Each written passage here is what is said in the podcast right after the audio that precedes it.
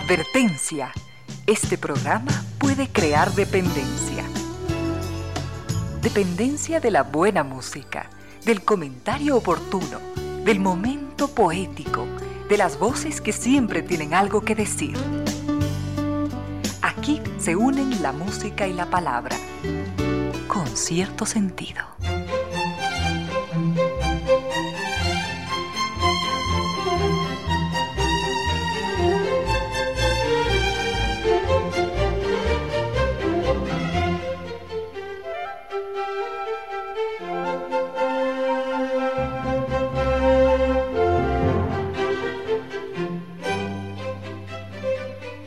3 de la tarde y un minuto, bienvenidas, bienvenidos, gracias por sintonizar Radio Suceso 101.7, gracias por compartir estas horas de música, comentarios, entrevistas. Y ojalá, ojalá al final de la jornada, como siempre, podamos imaginar con estos favores que la fantasía nos hace, podamos imaginar que hemos rendido real, justo y merecido, merecidísimo homenaje a la inteligencia, a la sensibilidad, a la autoestima, a la confianza, a la alegría de vivir y siempre, siempre a las ganas de luchar de todos, donde quiera que nos encontremos, a las ganas de luchar por una vida más digna en lo individual, en lo colectivo.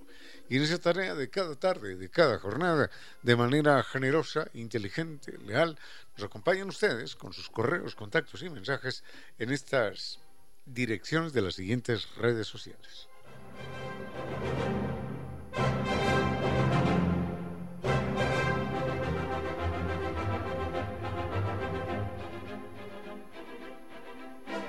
Correo electrónico de la radio es eh, sucesos arroba radio, sucesos.fm. Mi correo electrónico ramiro 10 arroba 477 arroba gmail.com. Mi Facebook, con cierto sentido, es eh. Al frente en controles el doctor Vinicio Soria, dispuesto a entregarnos estupenda música. Y llegamos hasta ustedes gracias a la presencia de estas destacadas empresas e instituciones que creen que la radio, en medio de nuestras humanas e inevitables limitaciones, la radio puede y debe llegar siempre con calidad y calidez.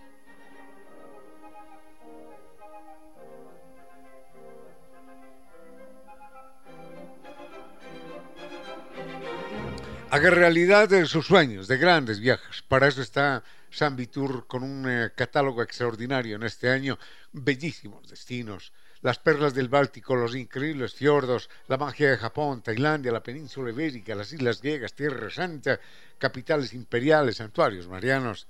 Esto, esto es parte de algo más grande que incluye Italia, Jordania, Israel, Dubái, Egipto, Grecia, con Turquía para volver a ver. Así que recuerden que hay planes de financiamiento muy confortables, muy cómodos, muy elásticos. Puede reservar hoy su cupo y empezar a soñar y a viajar. Así que su salida siempre con guía acompañante desde Quito y garantía de 13 años. Esa es la experiencia de San Tours. Recuerden, puede consultar su catálogo allí en Naciones Unidas y Veracruz o llamando al 600-2040. Recuerde, San Viturs cumple con sus sueños porque San Viturs siempre lo acompaña.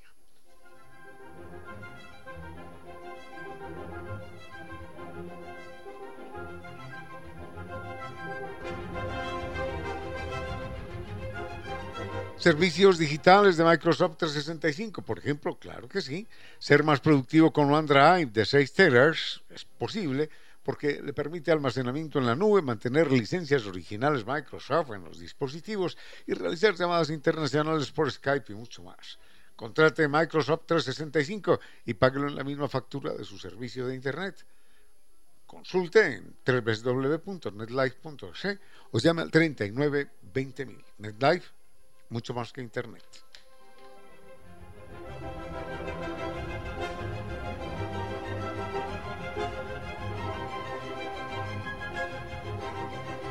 Innovatécnica es la solución a un problema que nunca antes tuvo solución. El problema de la humedad por capilaridad ascendente, que desvaloriza propiedades, crea ambientes enfermizos, genera gastos sin fin. Por eso Novatécnica pone fin a todo esto. Recuerde, garantía de por vida, científica, técnica. Eso es Kibli de Nova Técnica. El mail es ecuador.novatecnica.com, la página novatecnica.com y dos teléfonos. 098 2600588 y 098 81 85 798. Tenemos mucho para compartir en esta tarde, así que ganamos tiempo. ¿Qué temas más apasionantes? Muy bien, pero en un momentito.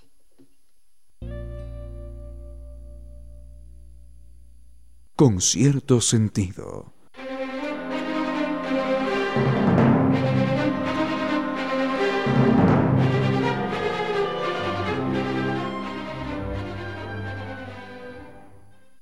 sobre música clásica, ojalá tengamos un poquitito de música clásica al fondo, querido Vinicio, ojalá de Mozart, ojalá de Beethoven. Porque la pregunta es eh, si Mozart conoció a Beethoven o si Beethoven conoció a Mozart, que sería más o menos lo mismo.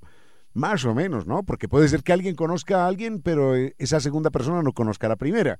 Bolívar conoció a Napoleón, lo conoció de lejos, lo vio de lejos, pero Napoleón nunca conoció a Bolívar, nunca supo que ese que, ese, que estaba allí era un muchacho caribeño, eh, que venía después de una viudez a vivir en Europa, ¿no? Y además no se iba a imaginar nunca que iba a ser el liberador de nuestros, el libertador de nuestro continente, de nuestras naciones.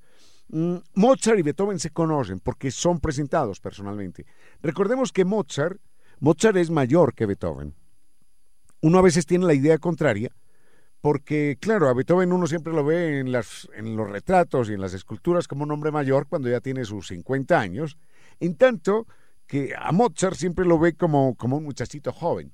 Pero realmente Mozart es mayor que Beethoven en, en, 14 años. Mozart nace en 1756 y Beethoven en 1770. Es decir, son 14 años de diferencia. Y en alguna ocasión, Mozart y Beethoven se encuentran en Viena y, mm, y Beethoven toca, toca el piano para, para Mozart. Y Mozart dijo, dijo algo importante y profético. Dijo, prestad atención al nombre de este muchacho, porque el mundo, el mundo hablará de él. Eso dijo Mozart de Beethoven. Y era verdad. Y eso mostraba el talento y el ingenio de Mozart. Dicen que la inteligencia es descubrir quiénes son inteligentes.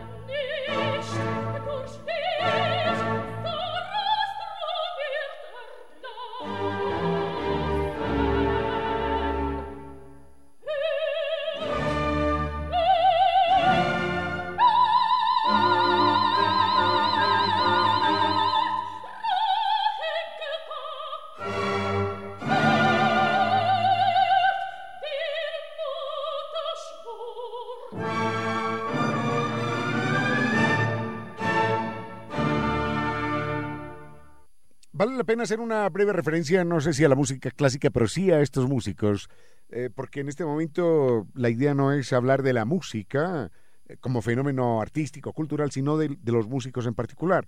Concretamente en el caso de, Beethoven.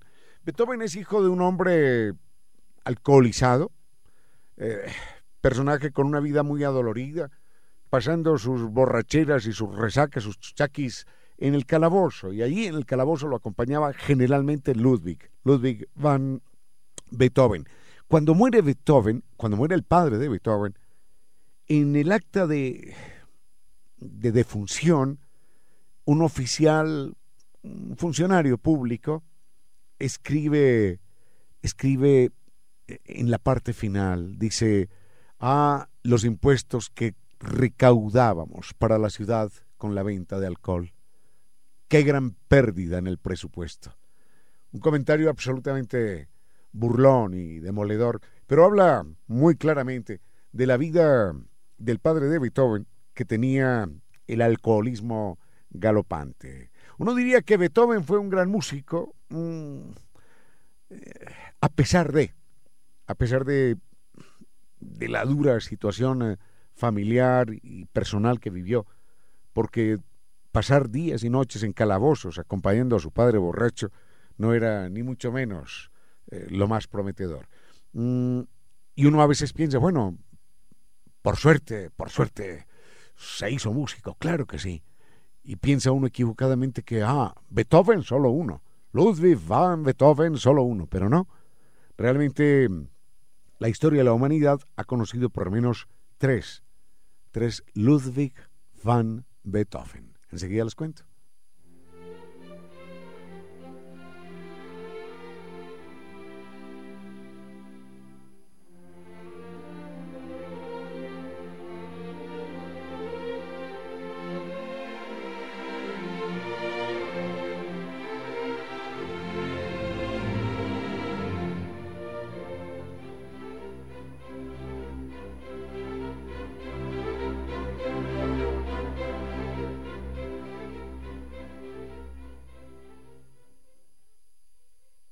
Piensa uno de entrada que Ludwig van Beethoven solamente ha existido uno. La verdad es que, que se sepa, han existido por lo menos tres, y es posible que, dado que el apellido lo podían tener otras personas, otros hubiesen podido llamarse de idéntica manera. Pero por lo pronto, en la familia de Beethoven, tres, tres llevaban ese nombre. Primero el abuelo. Hay que recordar que el abuelo de Beethoven es eh, holandés. Y eh, por eso su apellido, Van, con B pequeña o fan. Eh, en, alemán es von, V-O-N. Eh, en, en holandés es van. Y es que venía justamente de Holanda. Así que el primer Ludwig van Beethoven en, en, esa familia es el abuelo, que se conozca. Seguro que hubo otros antes. Pero en todo caso el abuelo se llamaba así.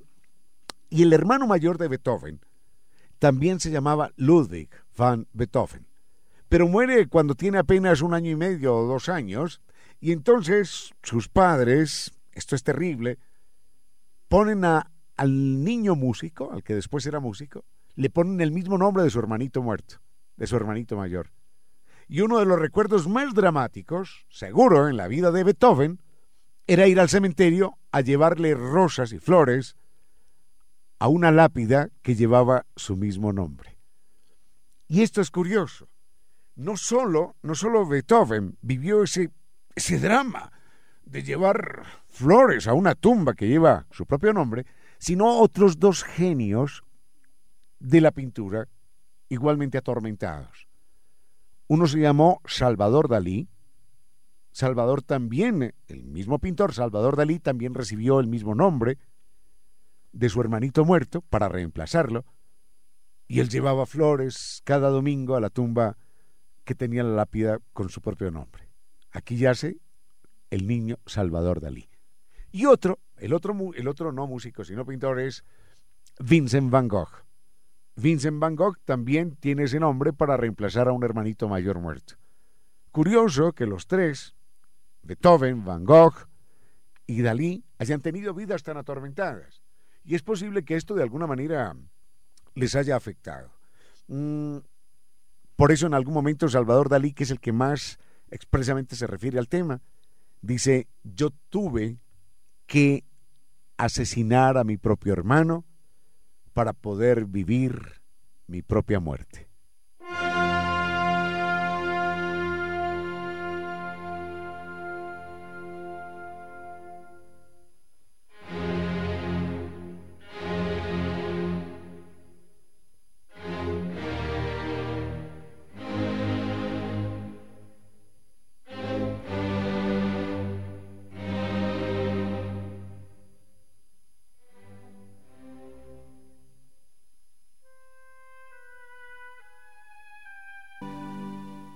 Con cierto sentido.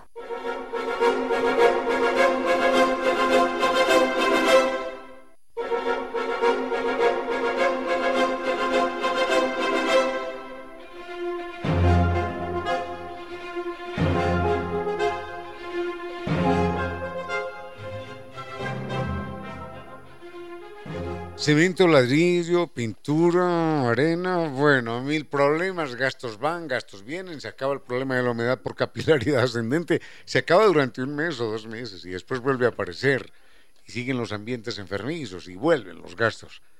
Esa no es la solución. La solución es científica, técnica, con garantía por vida y la entrega Kibli de Nova Técnica.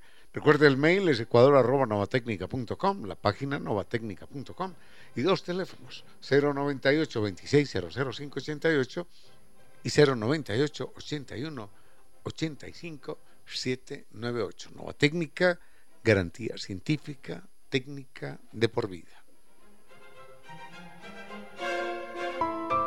Con cierto sentido.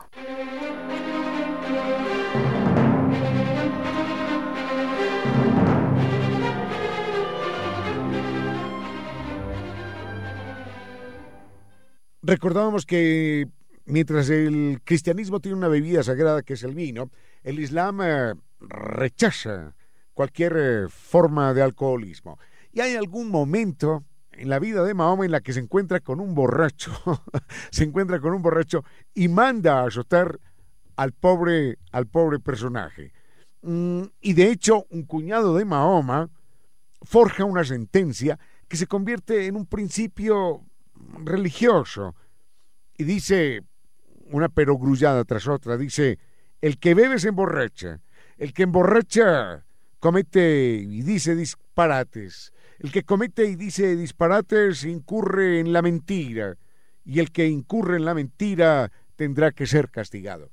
Hay una eh, leyenda del Islam que señala que, mm, ¿cómo se llama el Dios? Alá, Alá.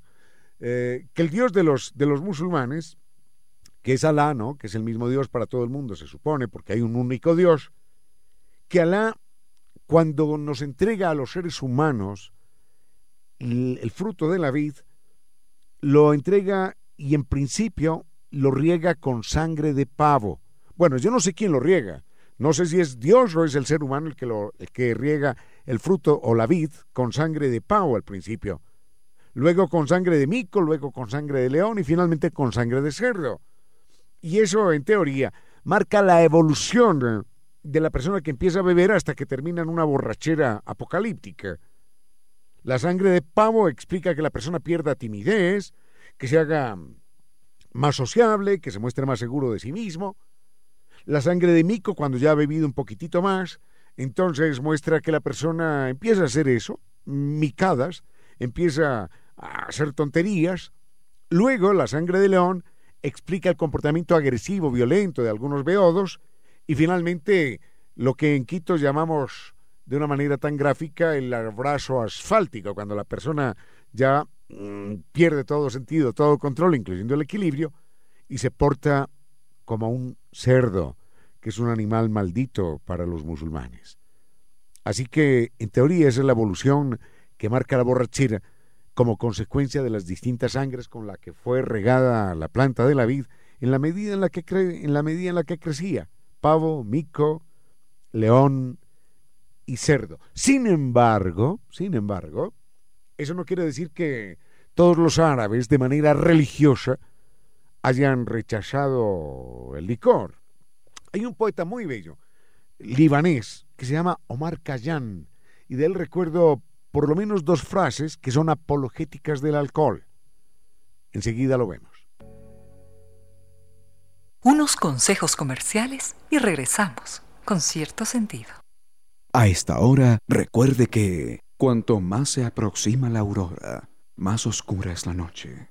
15 horas, 40 minutos. Defender los derechos de los otros es lo mejor de nosotros, los humanos. Artículo número 12. Todo acto que implique la muerte de un gran número de animales salvajes es un genocidio, es decir, un crimen contra la especie. La contaminación y la destrucción del ambiente natural conducen al genocidio. Declaración leída y aprobada por las Naciones Unidas y posteriormente por la UNESCO. Los otros animales, nuestros hermanos. Sigue con ustedes, Ramiro Díez. Con cierto sentido.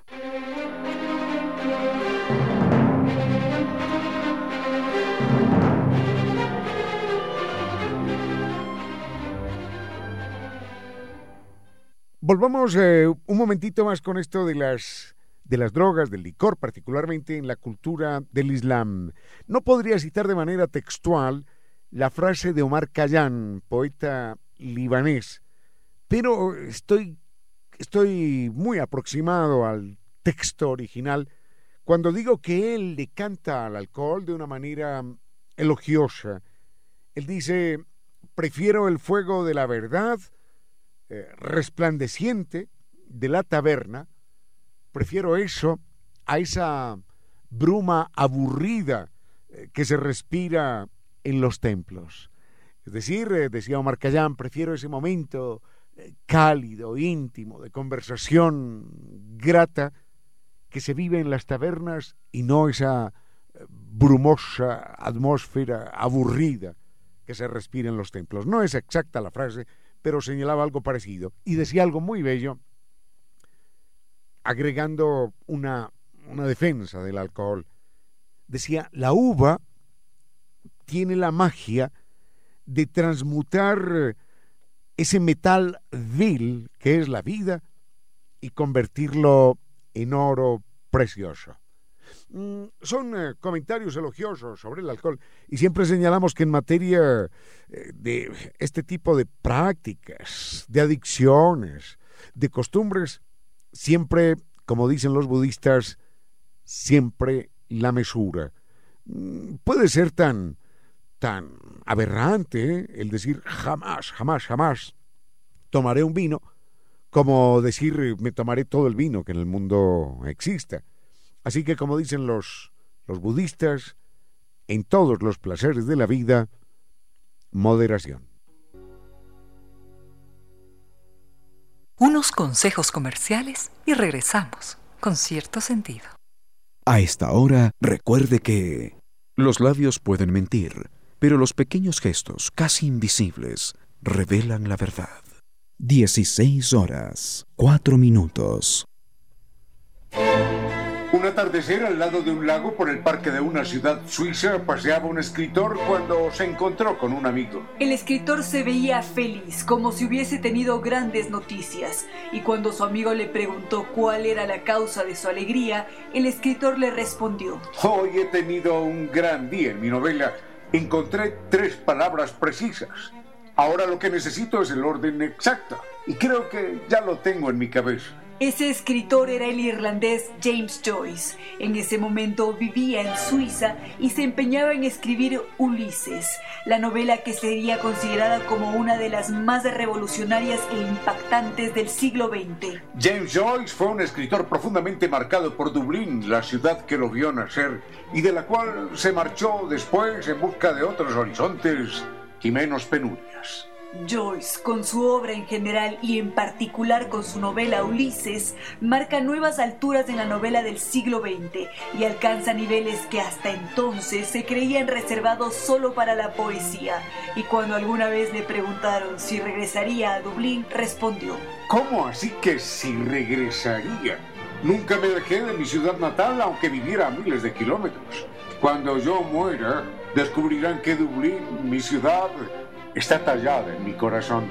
Y Joyce nos dejó un día como hoy, 13 de enero de 1941, para dolor de las letras, aunque hubo quienes lo celebraron. El rector del Trinity College, el famoso sacerdote John Pentland, dijo en su momento, Gracias a Dios se ha marchado, aunque no lo suficientemente pronto, porque tuvo tiempo para intoxicar a mucha gente con el hedor de sus ideas. Siempre dije que era un error crear universidades eh, para que gente como él pudiera estudiar. Joyce, el gran creador del lenguaje, fue un irreverente vocacional que nos advertía acerca de sus ideas con esta frase. No me hables de patria o religión. Para el pensamiento y la dignidad, esas son redes tramposas de las que es urgente, necesario escapar.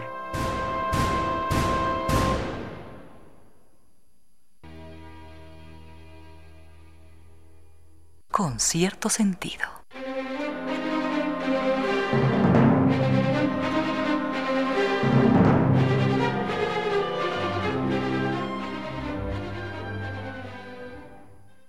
Un oyente nos... Oh, qué pena. Un oyente nos eh, envía una nota y nos dice que un familiar suyo, lejano, ya bastante entradito en años, ha sufrido un accidente cerebrovascular y que el médico ha diagnosticado afasia y que esto va a significar eh, dificultades para la persona. Por supuesto que sí. La afasia es un problema neurológico eh, que puede tener, que puede tener origen en, en, un accidente cerebrovascular, por ejemplo. Puede haber otras causas. Bueno, yo no soy médico, pero solamente le puedo decir lo que conozco al respecto. Es un problema neurológico que se manifiesta con dificultades en el lenguaje. Mm, las personas afásicas pierden fragmentos del lenguaje. Mm, y el lenguaje involucra muchas cosas. El lenguaje involucra desde lo verbal hasta lo escrito, pasando por lo gestual, por ejemplo. Entonces, si uno a una persona con afasia, en algunos casos, le señala con el dedo, diciendo hacia arriba, hacia arriba, o hacia abajo, o hacia la derecha, o hacia la izquierda, la persona ha perdido el significado de ese gesto y no sabe que el dedo hacia arriba quiere decir hacia arriba, o bien, o subir, no, no, no entiende aquello. De idéntica manera, la persona, por ejemplo, puede, puede leer en algunos casos, pero no puede escribir. En otras ocasiones puede escribir, pero no puede leer. En algunas otras eh, tipos, en algunos otros tipos de afasia, la persona puede leer perfectamente, pero no entiende absolutamente nada de lo que está leyendo. Mm, inclusive hay otras afasias relacionadas con, eventualmente, con especializaciones de la, de la persona en su vida cotidiana y sufren, sufren alguna complicación en ese sentido. Enseguida ponemos un ejemplo. Con cierto sentido.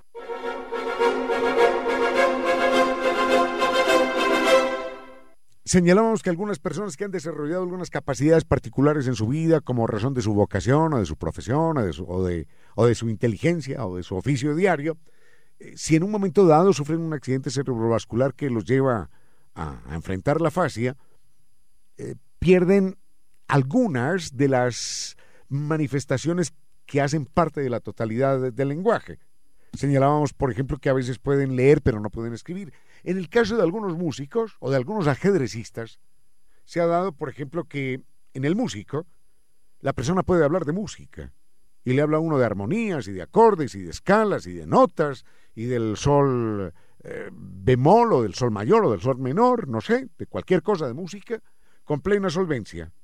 Y puede leer una partitura y si esa partitura se le coloca frente al piano, simplemente la persona la interpreta, inclusive puede componer música no hay ninguna dificultad. Pero esa persona puede ser que haya olvidado cómo se llama ella, o cómo se llaman sus hijos, o en qué ciudad vive, o cómo se llaman los muebles de la casa, mm, o en qué mes o en qué año se encuentra.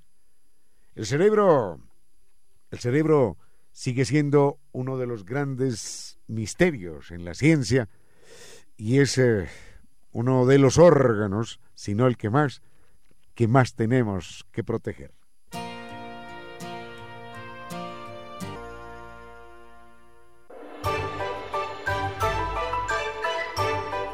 Filósofos que enseñaron a pensar y a vivir, y que siguen enseñando a vivir y a pensar por encima de los siglos.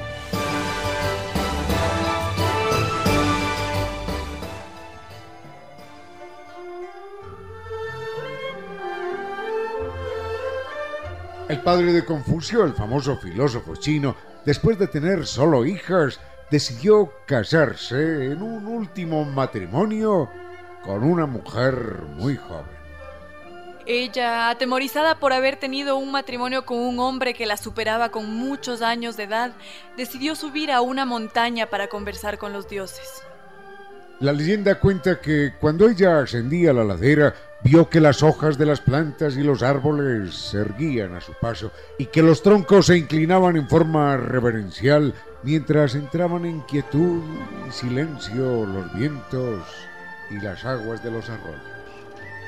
La naturaleza entera, decían los campesinos, rendía homenaje a esa joven por llevar en su vientre a un ser humano tan valioso.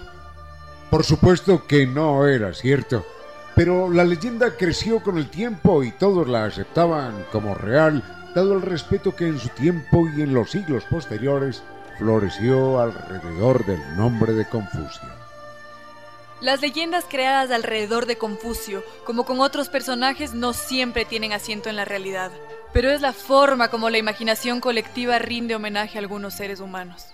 Y la leyenda de la naturaleza, que rinde homenaje a la madre de Confucio, es eh, un reconocimiento al gran pensador, al hombre que predicó en especial la armonía y el respeto entre todos los seres humanos. En China, Taiwán, el pensamiento y ejemplo de Confucio siguen vivos en su gente.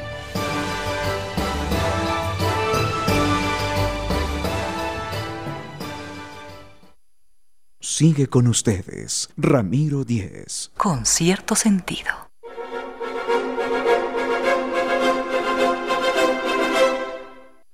En alguna ocasión, en alguna ocasión, perdón, hacíamos referencia a los a los nombres y señalábamos que todos los nombres, lo mismo que los apellidos, son en principio apodos. Eh, los lingüistas dicen que la experiencia más extraordinaria que un ser humano puede eh, vivir eh, cuando es niño es descubrir que las cosas tienen un nombre. Es descubrir que las cosas se pueden llamar a partir de, sonidos, a partir de fonemas, a partir de palabras. Y los niños eh, descubren el mundo de las palabras y las inventan a su manera, y hablan el idioma a su manera, están absolutamente fascinados con este descubrimiento extraordinario. Y en su momento, cuando descubríamos que las cosas se podían llamar por su nombre, seguro que nos preguntamos, bueno, ¿y, y cómo llamar a aquel fulano? ¿Y cómo llamar a Perano? ¿Y cómo distinguir a Sutano de Perencejo, y entonces inventamos los nombres. Es posible, no, es posible no, eh, seguro que así fue, que empezamos eh, llamando a los nombres por el, a las personas por el parecido que tenían con otras cosas o con animales. Por ejemplo, si uno dice Alfonso, vemos que la raíz alf está ligada con wolf en inglés y en el antiguo germánico. Entonces era el que se parecía a un wolf, a un lobo, Alfonso. Y al que llamábamos Pedro era porque tenía algo de piedra. Y de hecho, Pedro, Petro, tiene ese claro significado. Inclusive en Rumi, en, Quichua, tenemos la expresión Rumiñawi, la expresión no, el nombre, el nombre propio, Rumiñawi, ñahui, cara, rumi, piedra. Y entonces aquel hombre que tenía rostro de piedra empezó a ser llamado Rumiñahui. Y hoy decimos que es un nombre, pero en su momento, por supuesto, era un apodo. Y así cada uno de los nombres que hemos creado a lo largo de la historia de la humanidad en todas las culturas constituían en principio un apodo. Y cuando dos personas coincidían con el apodo, con el mismo apodo, si el uno se llamaba Pedro y el otro también Pedro, si el uno se llamaba Alfonso y el otro igual, entonces inventamos los apellidos para poderlo distinguir. ¿Y cuál es aquel Pedro? No, ese es Pedro Delgado y el otro, el Pedro Gordillo y el otro, el Pedro del Río y el otro, Pedro del Castillo y el Pedro Moreno y el Pedro Rubio. Y así, todos los apellidos y todos los nombres en su comienzo son simplemente apodos. Con cierto sentido.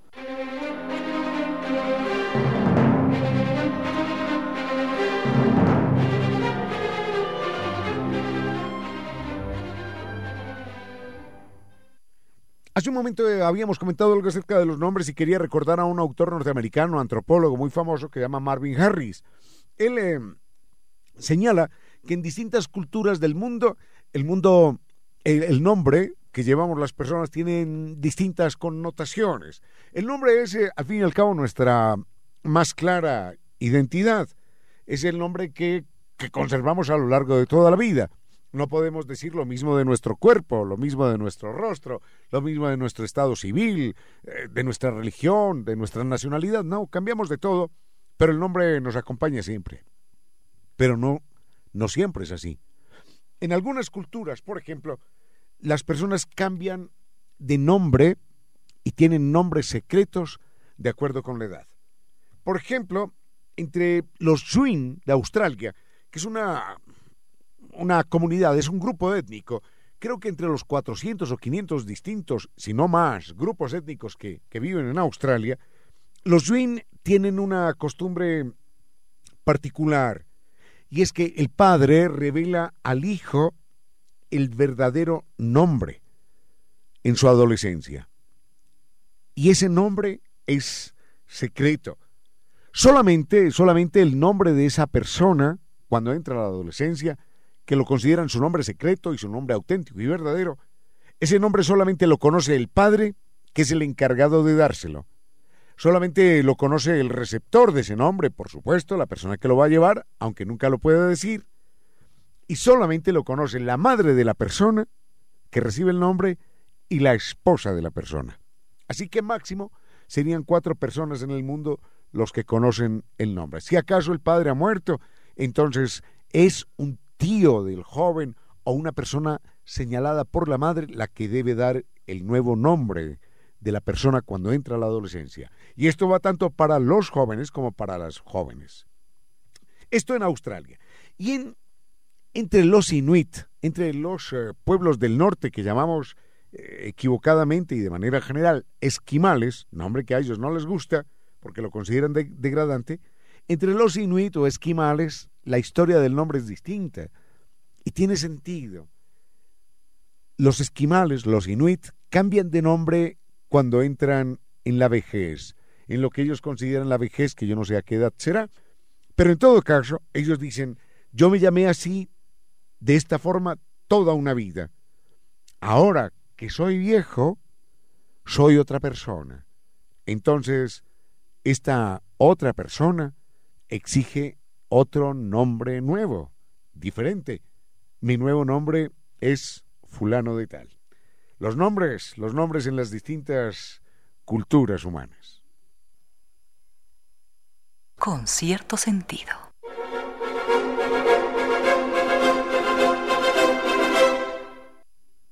Hace algunos días eh, nos referíamos al momento histórico de la humanidad en la cual el mercantilismo toma fuerza extraordinaria, el mar Mediterráneo se convierte en el centro de la historia de Europa y de alguna manera de la historia del mundo. Estamos hablando del siglo XIV, XV, XVI y siglos posteriores, y a partir del siglo XVI señalábamos que el destino del mundo se había jugado no tanto en Europa como sí en el Caribe, en el Caribe y en América, pero sobre todo en el Caribe, donde todas las potencias, eh, Holanda, Francia, Inglaterra, España, Portugal, eh, se jugaban las posesiones de nuestras tierras. Un oyente nos preguntaba cuál era la fuente que tomábamos para ese comentario y en su momento también lo habíamos recordado, es Germán Arciniegas. Germán Arciniegas es un escritor colombiano extraordinario, prosista, historiador maravilloso, un hombre que inclusive en su momento estuvo postulado al Premio Nobel de, de Literatura.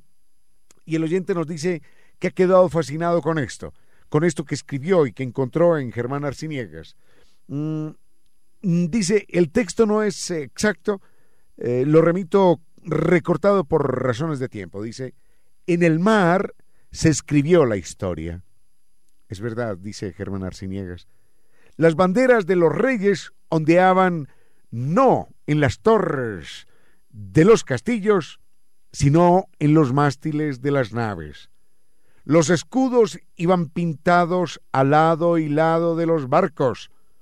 Los barcos eran en verdad eh, castillos flotantes y los ejércitos eran remeros.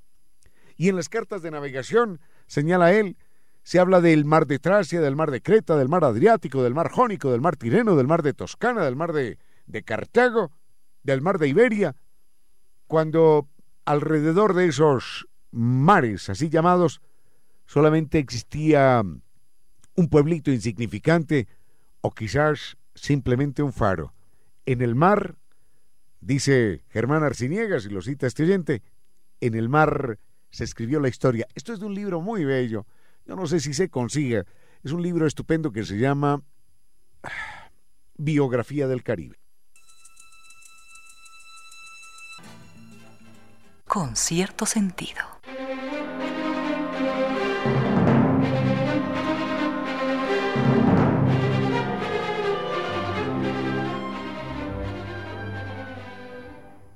Un oyente nos dice que nunca hemos hablado acerca de la historia de Paraguay. Bueno, en primer lugar, eh, lo que hay que señalar es que de Paraguay sí hemos hablado, y hemos hablado a partir de fundamentalmente tres acontecimientos importantes.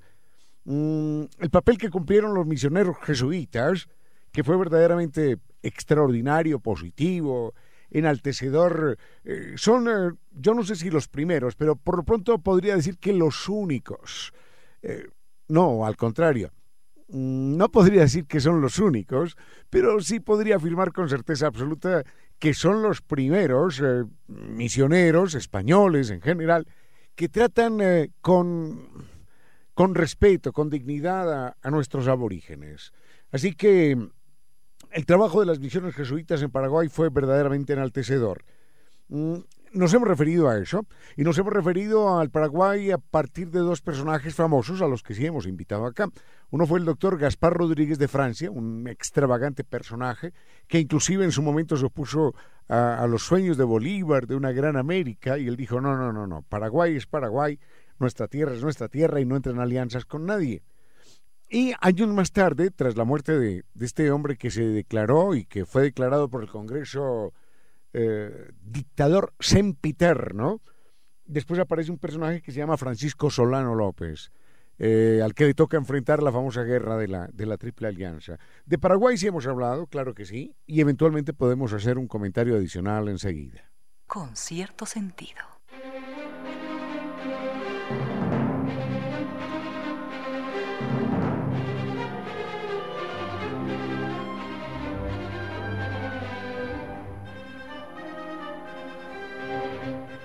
Bueno, por lo pronto al doctor Giovanni Córdoba en Controles, muchísimas gracias. Al doctor Soria, que nos acompañó más temprano, muchísimas gracias.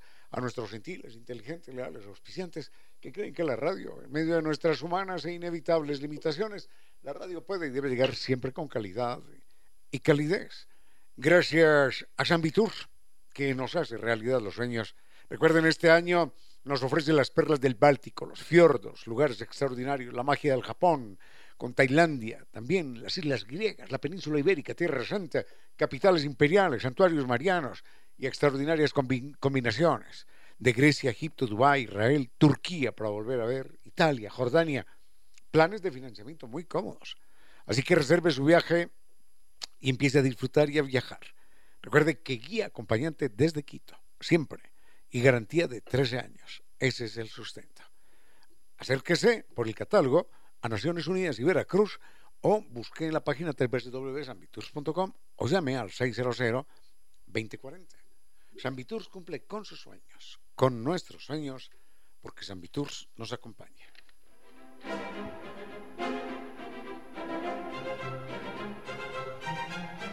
Microsoft 365 significa ser más productivo con OneDrive de 6 teras de almacenamiento en la nube y mantener licencias originales Microsoft en los dispositivos. Además, realizar llamadas internacionales por Skype y mucho más. Recuerde que puede contratar Microsoft 365 y pagar la misma factura de su servicio de Internet. Conozca más en la página netlife.es o llame al 39 20000. NetLife número uno, más que Internet.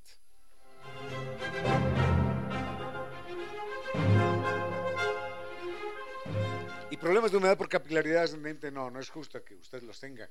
No es justo que desvaloricen su propiedad, no es justo que creen ambientes enfermizos, no es justo que le generen gastos.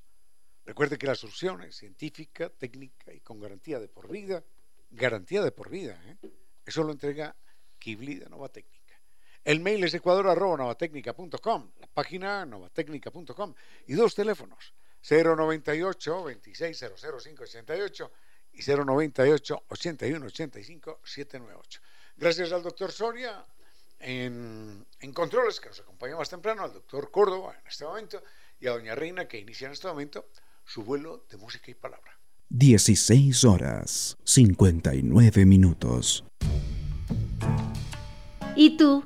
¿Qué harías si cuando estás llegando a casa un extraño te lanza una piedra y probando su buena puntería te rompe un brazo o la cabeza?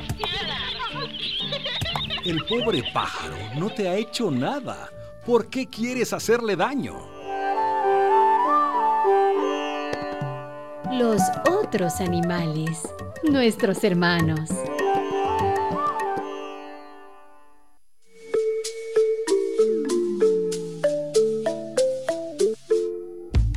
Y ahora, bienvenidos a un vuelo de música y palabra.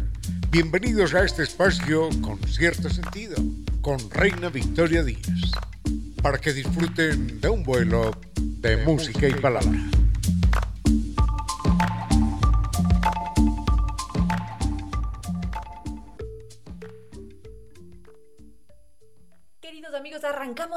Este viernes 13 de enero de 2023. Bienvenidos todos a este vuelo de música y palabra. Muchas gracias siempre por sus interacciones. De recuerdo las redes sociales para contactarnos. Facebook con cierto sentido, Twitter arroba Reina Victoria DZ, Instagram y TikTok arroba Reina Victoria 10. Algunos me habían escrito a través de redes sociales y me decían, hoy es viernes 13. ¿Qué sucede en un viernes 13? El día de la superstición, el día en el que todo puede pasar. Ojo, no te cruces con un gato negro. Ojo, mucho ojo, no cruces debajo de una escalera. ¿Qué nos dicen estas supersticiones? ¿Cuál es su origen? Redes sociales, ya las dije, y ahora vamos a ir con algo de música, con uno de esos temas musicales que son clásicos, pero que nos llenan de sabor de viernes. Acabábamos de escuchar a esta emblemática banda The Cure con Friday I'm in Love. Es una canción preciosa definitivamente. Curiosamente, en su historia, pongamos pausa al viernes 3 y la mala suerte, solamente por ahora centrémonos en este tema musical, en el que mm, ellos se sintieron un tanto contradictorios con lo que estaban haciendo. Sentían que casi siempre sus temas musicales iban más bien ligados a la desesperación, a un sentimiento de angustia, de inconformidad, y de repente dijeron, ¿por qué no cantarle al viernes? El viernes es ese día que todos estamos esperando, anhelando, ya se termina la semana, por fin vamos a estar tranquilos. Y ellos dijeron, hay que cantarle al viernes. Y en un principio, este tema musical que acabábamos de escuchar se llamó Viernes, así a secas. Pero después em, su líder, el líder de la banda, empezó a trabajarla de una manera distinta, empezó a jugar con las palabras, con los sentires, dejó que la cosa fluyera de alguna manera. Y finalmente le dio paso a la alegría. Y todos dijeron esto no tiene sentido, no va contigo, no es tu estilo, pero él dijo no importa, es viernes, al viernes hay que sentirlo, hay que vivirlo. Y fue así como se convirtió en uno de esos himnos, porque definitivamente es un himno. En mi caso personal, para mi vida es un himno, es una canción que me pone de buen humor, que cada vez que llega el viernes, sí, a veces me dan ganas de ponerla o en un día aleatorio, ¿por qué no? Entonces, ese es uno de esos clásicos que se mantienen vigentes, que le hacen honor al viernes y hoy día que estamos justamente viernes, nos vamos a seguir centrando en la historia del viernes, pero 13. Ahora sí, estamos todos listos después de otro tema musical para centrarnos en la historia del viernes 13 porque es considerado como un día de mala suerte. Algunos como Edison se preguntaban únicamente por su origen, si es que yo creía, si es que era supersticiosa.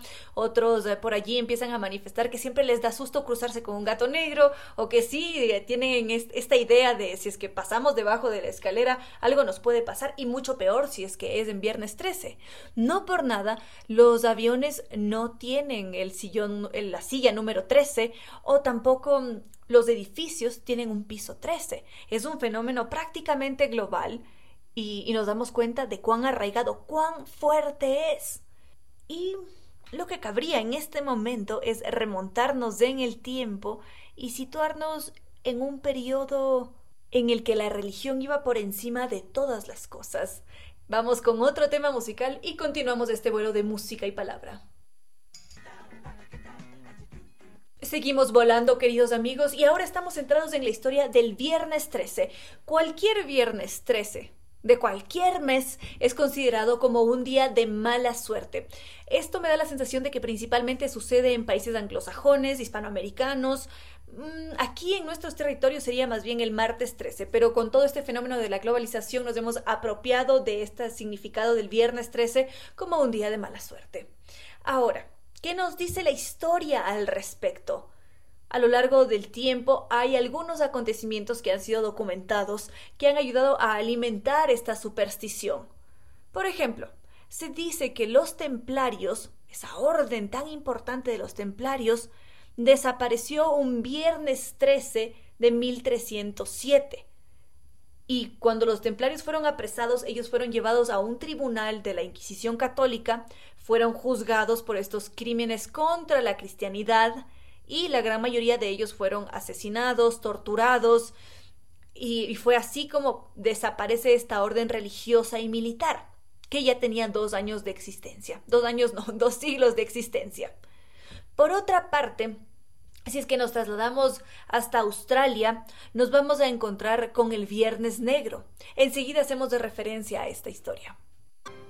Ahora en este vuelo de música y palabra estábamos intentando descubrir cuál fue el origen del viernes 13, por qué tiene esta carga de superstición tan fuerte, tan arraigada, que muchas veces no nos deja estar en paz, ni siquiera queremos salir en un viernes 13 porque creemos que cualquier cosa podría pasar. Aunque quién sabe y cada vez es menos fuerte el fenómeno. En mi caso personal, como me lo preguntaba Edison, yo no tengo estas supersticiones. Toda mi vida he tenido gatos negros.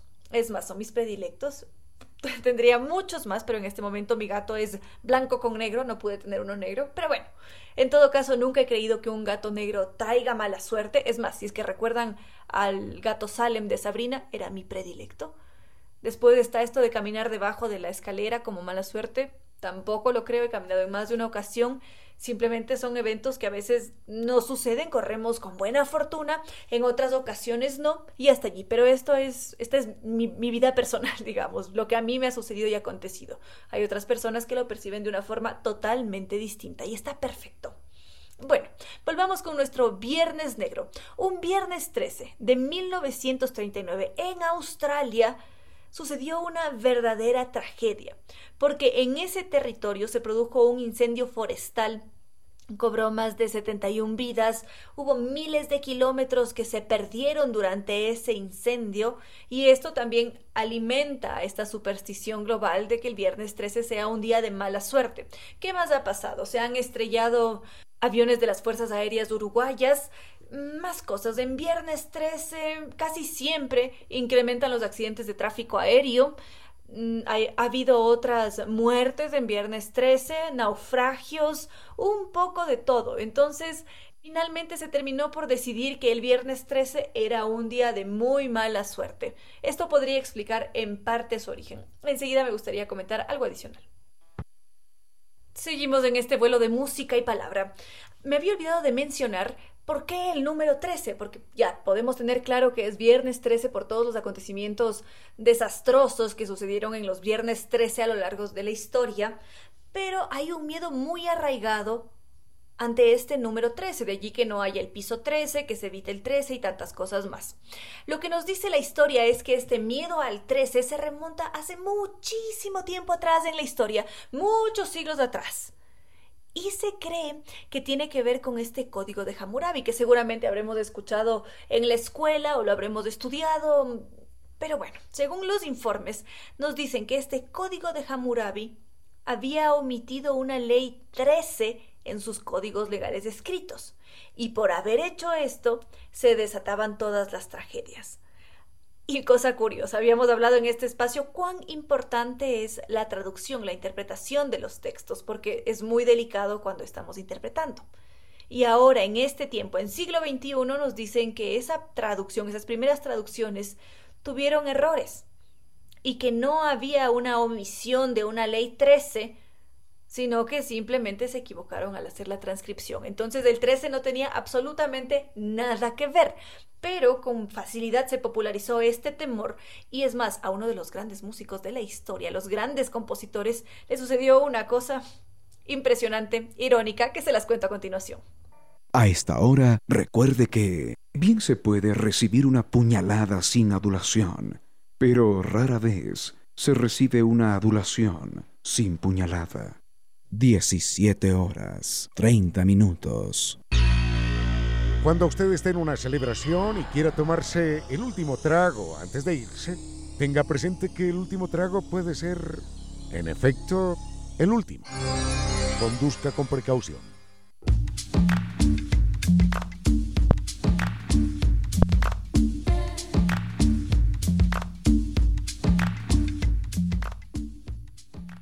Habíamos aprovechado para centrarnos en el temor que genera el viernes 13, el número 13, y cómo muchas veces esto llega a condicionar nuestras vidas. Quería justamente compartirles la historia de este gran compositor austriaco de apellido Schomberg, que tenía un caso terrible, muy, muy grave de triscaidecafobia, que es este terror, esta fobia al número 13. Él tenía toda su vida condicionada por el número 13. Cuando él componía, omitía siempre la numeración 13 en todas sus obras y siempre la, la cambiaba por 12A, 12B, iba haciendo allí sus jueguitos. Tenía tanto miedo que intentaba evitar que ese múltiplo estuviera presente en los años, en las sumatorias. Su vida estaba condicionada por el número 13. Y como cosa irónica, porque la vida es irónica, cuando él cumple 76 años y está conversando sobre música, tiene allí a otro gran compositor, su gran amigo, su colega, le dice, este es un año bastante complejo. Mira, 76 años estás cumpliendo y 7 más 6 es 13 y esto seguramente lo afectó sobremanera a nivel psicológico porque Schomberg falleció a los 76 años un viernes 13 de julio de 1951. ¿Qué les parece cuán irónica llega a ser la vida? ¿Cómo da vueltas? Curioso, ¿no? Vamos a ir con algo más de música y continuamos. Seguimos en este vuelo de música y palabra. Están aquí todos ustedes conmigo, queridos amigos, sentados en el viernes 13. Y en este momento me gustaría invitar a la ciencia aquí a los micrófonos. Porque detrás de toda superstición también está presente la ciencia. Si empezamos a hacer análisis estadísticos nos vamos a dar cuenta de que existe una población mundial considerable que es supersticiosa. Si es que nos centramos únicamente en Estados Unidos, será uno de cada cuatro estadounidenses y quizás los otros tres se, burlen de las supersticiones o tengan por allí ritos. Porque ¿qué nos dice la psicología al respecto? Porque claro que nos hemos centrado en estudiar, en comprender qué nos pasa para crear supersticiones y esto tengan la certeza de que está desde la noche remota de los tiempos.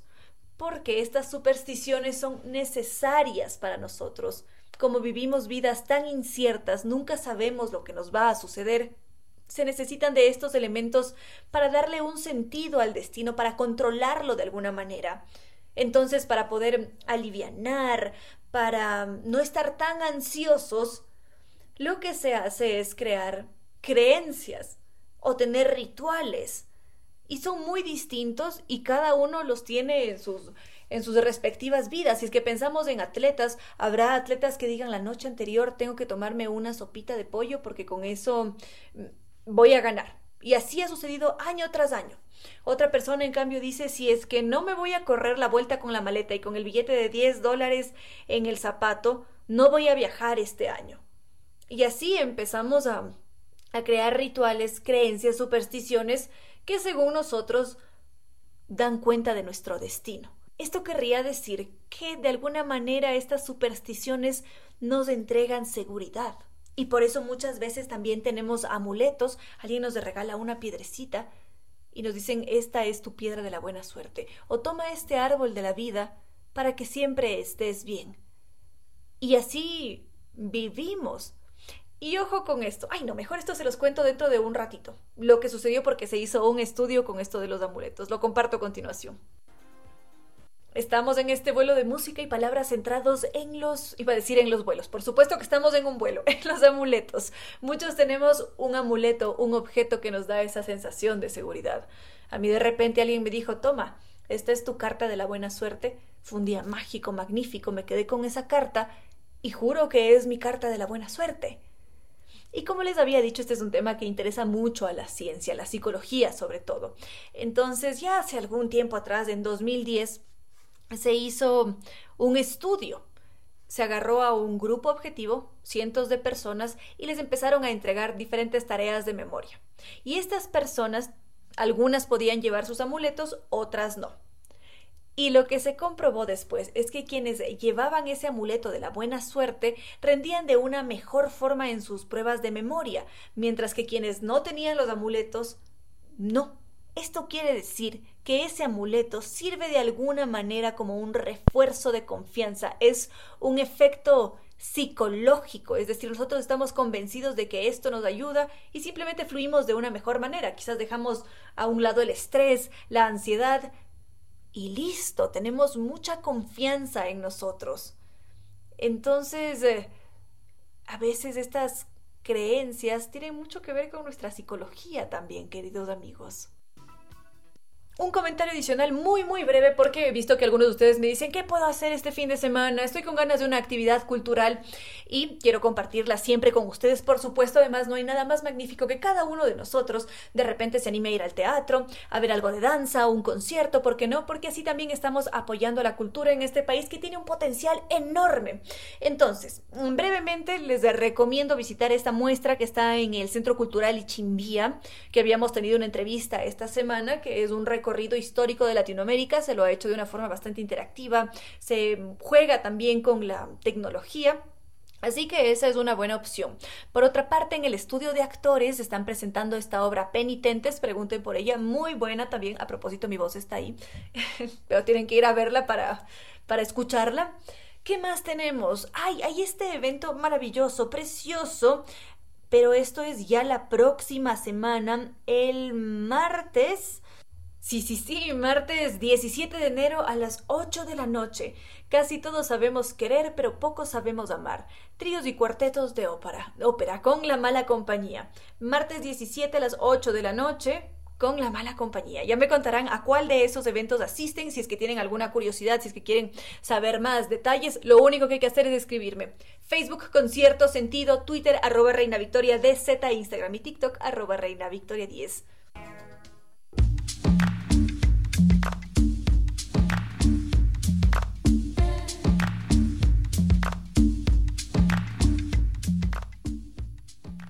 Bueno, queridos amigos, hemos llegado ya al final de este vuelo de música y palabra. Muchísimas gracias por haber terminado la semana conmigo, por haber estado aquí presentes, por interesarse por el viernes 13, por hacer diferentes preguntas, comentarios. Ya este lunes seguiremos con mucho más. Es un hecho. Al frente en controles estuvo el doctor Córdoba que nos ha entregado una estupenda selección musical. Espero que sea muy grato el fin de semana, que puedan descansar. Ojo que hoy día les comparto una recomendación lectora literatura ecuatoriana. Lo seguiremos compartiendo, comentando a través de redes sociales y mm, ya en este punto no me queda más que decirles que no fue más por hoy, que los quiero mucho y que este lunes venimos todos preparados para emprender un nuevo vuelo.